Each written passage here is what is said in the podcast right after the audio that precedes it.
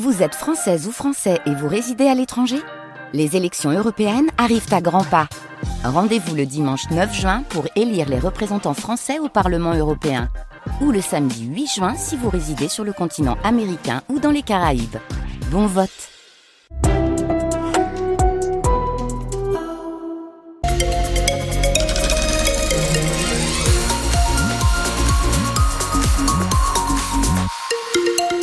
Avec vous, sur les routes de la région, de bon matin à vos côtés.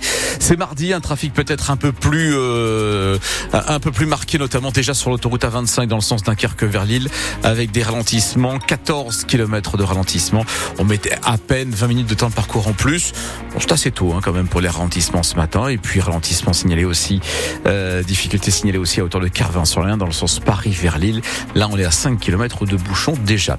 Thomas Schoner, la météo avec vous, un peu moins doux qu'hier. Hein. Oui, avec des températures comprises ce matin entre 6 et 9 degrés, 12 degrés pour les maximales cet après-midi. Une journée de mardi qui est marquée également par le retour des averses assez généralisées à l'échelle du Nord-Pas-de-Calais. Les averses qui débarquent après euh, les quelques nappes de brume et de brouillard qu'on peut avoir ce matin.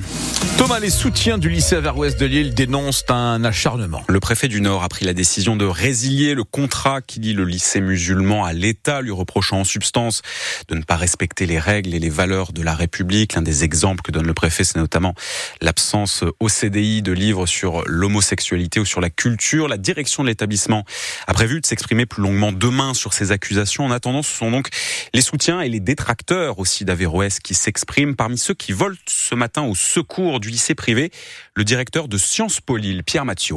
Il y a deux lycées musulmans en France, euh, rapportés à peu près euh, 1000 euh, lycées euh, privés euh, sous contrat en France.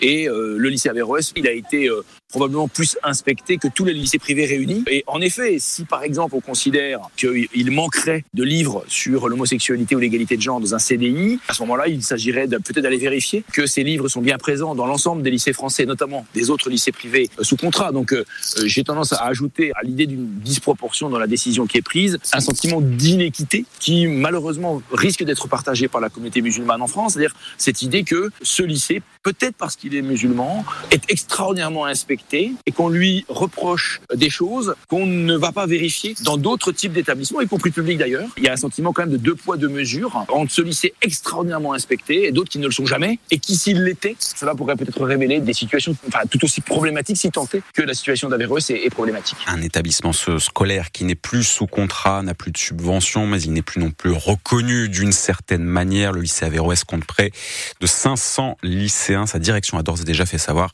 qu'elle saisissait la défenseur des droits. 7h03 sur France Bleu Nord et Thomas, Gérald Darmanin reste en poste. Le ministre de l'Intérieur a proposé hier soir sa démission à Emmanuel Macron, qui l'a refusé. Gérald Darmanin qui reconnaît sur TF1 un échec après le vote hier de la motion de rejet déposée contre le projet de loi immigration. Cette procédure, c'est un peu le 49-3 à l'envers. Les que ce soit la France Insoumise, le Rassemblement National ou les Républicains, ont voté pour éjecter le texte de l'Assemblée sans l'examiner.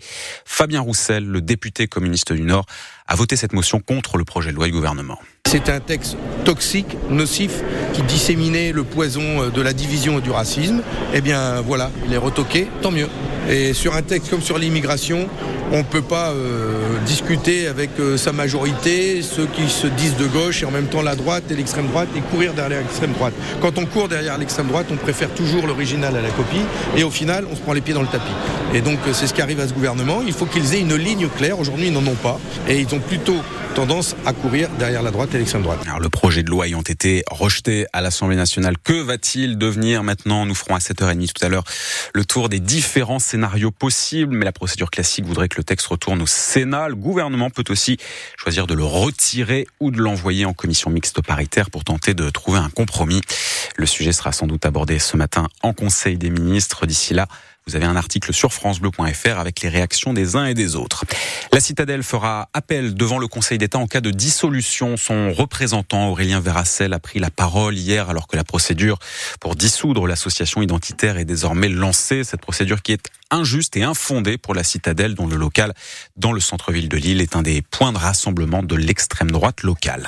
Rue Buffon à Lens, une vingtaine de sapeurs-pompiers sont intervenus cette nuit pour éteindre un incendie dans une maison. L'habitation était censée être inhabitée mais un squatteur se trouvait sur place. Cet homme âgé de 43 ans a été emmené à l'hôpital. Il a été légèrement intoxiqué par les fumées de l'incendie. Nouvelle journée de mobilisation aujourd'hui contre la réforme du lycée professionnel. Les enseignants sont appelés à faire grève partout en France. Les syndicats dénoncent toujours l'introduction dans le cursus euh, en professionnel d'un stage de six semaines qui se ferait selon eux au détriment des heures de cours. Dans l'écho d'ici ce matin, une nouvelle plateforme de revente d'objets de seconde main.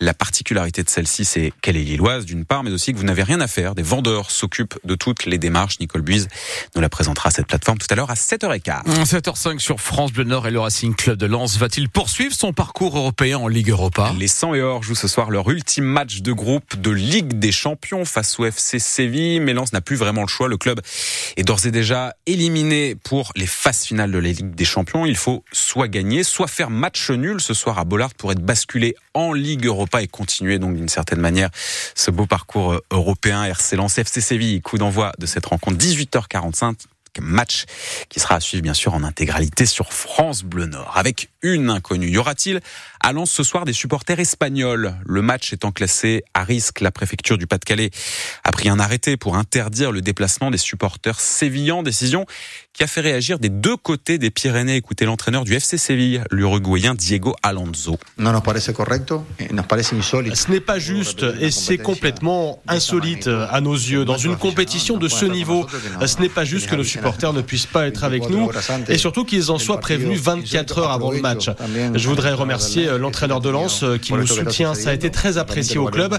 Je suis convaincu que nos supporters devraient être ici avec nous. Le FC Séville qui, aidé d'ailleurs par des associations de supporters français, a déposé un recours, recours qui sera examiné ce matin par le Conseil d'État, ce qui voudrait dire que l'arrêté pourrait être cassé. On aura la réponse dans la journée. Le maire de Lens, Sylvain Robert, en tout cas, sera notre invité, lui, tout à l'heure à 8h moins le quart. Il nous le dira ce qu'il en pense. Le foot, c'est aussi la, la Coupe de France avec les affiches des 32e de finale. Le tirage au sort s'est fait hier soir. Sortez vos agendas à la date euh, des 6 et 7 janvier. Euh, Lance à tirer Monaco. Il y aura donc un duel de Ligue 1 pour ces 32e de finale. Si on déroule ensuite les autres clubs du Nord-Pas-de-Calais, Lille affrontera le club martiniquais du Golden Lion, club de Régional 1. Valenciennes a tiré Sarreguemines, club là aussi de R1. Feigny-Aulnois qui est en National 2 jouera contre QRM, Quevilly-Rouen en métropole, club de Ligue 2. L'inconnu concerne Saint-Omer, puisque le club de Régional 1 est censé jouer contre Reims-Sainte-Anne, c'est le nom qui est sorti du chapeau, mais Dunkerque qui a perdu contre les Rémois au tour précédent, a déposé un recours pour des irrégularités.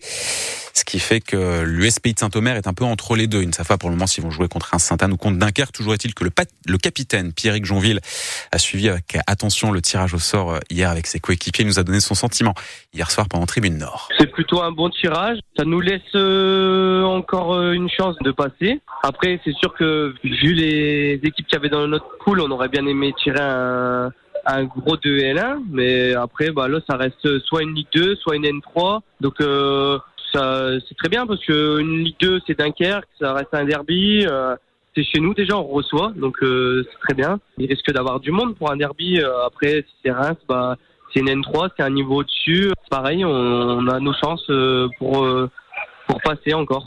Le club de l'USPI de Saint-Omer va-t-il affronter Dunkerque pour un derby ou Reims-Sainte-Anne? Réponse dans les prochains jours, puisque ce, sur ce sujet, c'est à la Fédération française de foot de trancher. En tout cas les matchs les 6 et 7 janvier pour les 32e de finale.